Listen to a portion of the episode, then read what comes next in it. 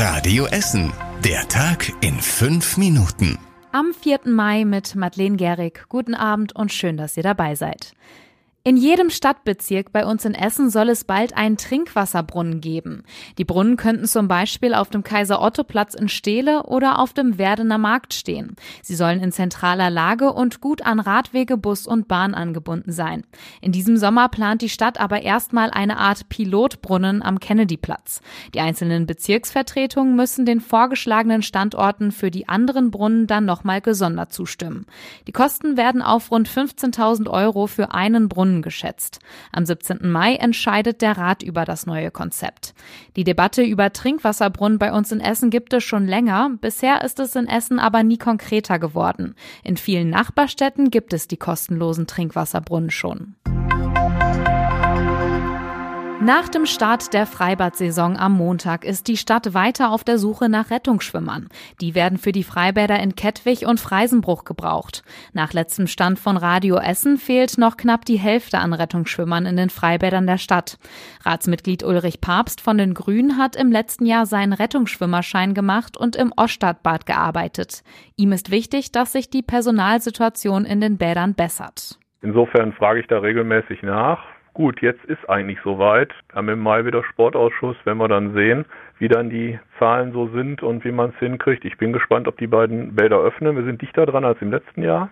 Das Freibad Hesse in Dellwig startet am Samstag als zweites Freibad bei uns in Essen in die Saison.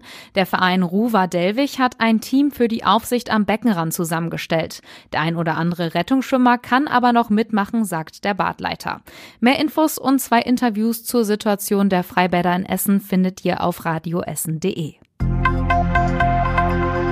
Der kommunale Ordnungsdienst bei uns in Essen soll ausgebaut werden. Zurzeit sind über 60 Einsatzkräfte im Dienst, die in der Stadt für Ruhe und Ordnung sorgen. Acht Personen sind gerade in der Ausbildung. Ab Oktober sollen sie den Streifendienst unterstützen. Bis Mitte diesen Jahres sollen die Einsatzkräfte auch alle auf der neuen Stadtwache in der Ellernstraße in Altenessen sein. Bisher sind sie noch auf drei unterschiedliche Standorte verteilt. Der kommunale Ordnungsdienst hat im letzten Jahr 500 Verwarngelder verhängt und in 1000 Tausenden von Fällen ermittelt. Dabei ging es zum Beispiel darum, die Halter von Fahrzeugen zu ermitteln, Gaststätten zu kontrollieren und öffentliche Plätze in unserer Stadt. Seit Dezember letzten Jahres arbeitet das Ordnungsamt auch stärker mit der Polizei zusammen. Sogenannte besondere Verbindungskräfte sind vor allem spät nachts und am Wochenende im Einsatz, um die Polizei zu entlasten. Zum Beispiel, wenn es um Ruhestörungen und Verkehrsbehinderungen geht. Auf dem Kennedyplatz in der Innenstadt wird bald ein kleines Fußballstadion aufgebaut. Ab dem 2. Juni findet dort die Kleinfeld-Fußball-Weltmeisterschaft statt. Es sind 40 Nationalmannschaften aus der ganzen Welt dabei. Das Stadion hat eine Spielfläche aus Kunstrasen und Platz für 3000 Zuschauer. Essen hat sich als Austragungsort unter anderem gegen London und Breslau durchgesetzt. Christoph Köchi, der Präsident vom Deutschen Kleinfeld-Fußballverband, erklärt warum.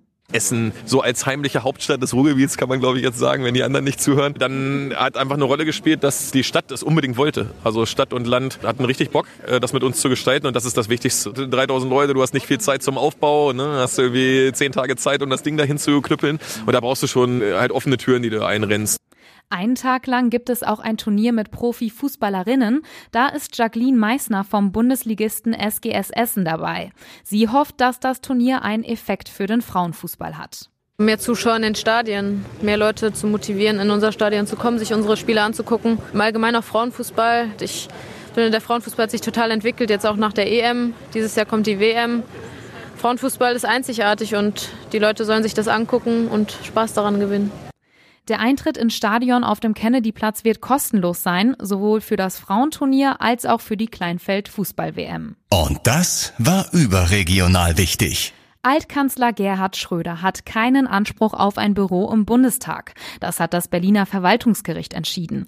Es wies eine Klage Schröders gegen einen Beschluss des Bundestags ab. Der hatte Schröder rund drei Monate nach dem Beginn des russischen Angriffskriegs auf die Ukraine das Büro gestrichen. Und zum Schluss der Blick aufs Wetter. Nach dem warmen, frühlingshaften Tag heute kühlt es sich in der Nacht auf rund 14 Grad ab. Morgen bleibt es mit rund 21 Grad tagsüber schön warm. Die Sonne scheint aber nicht mehr ganz so ungestört. Vor allem am Nachmittag kann es mal Schauer und auch Gewitter geben. Auch am Wochenende bleibt es bei Temperaturen um die 20 Grad. Dazu gibt es einen Mix aus Sonne, Wolken und ein bisschen Regen. Die nächsten aktuellen Nachrichten bei uns aus Essen gibt's morgen früh wieder ab 6 Uhr hier bei Radio Essen. Ich wünsche euch einen schönen Abend. Das war der Tag in fünf Minuten. Diesen und alle weiteren Radio Essen Podcasts findet ihr auf radioessen.de und überall da, wo es Podcasts gibt.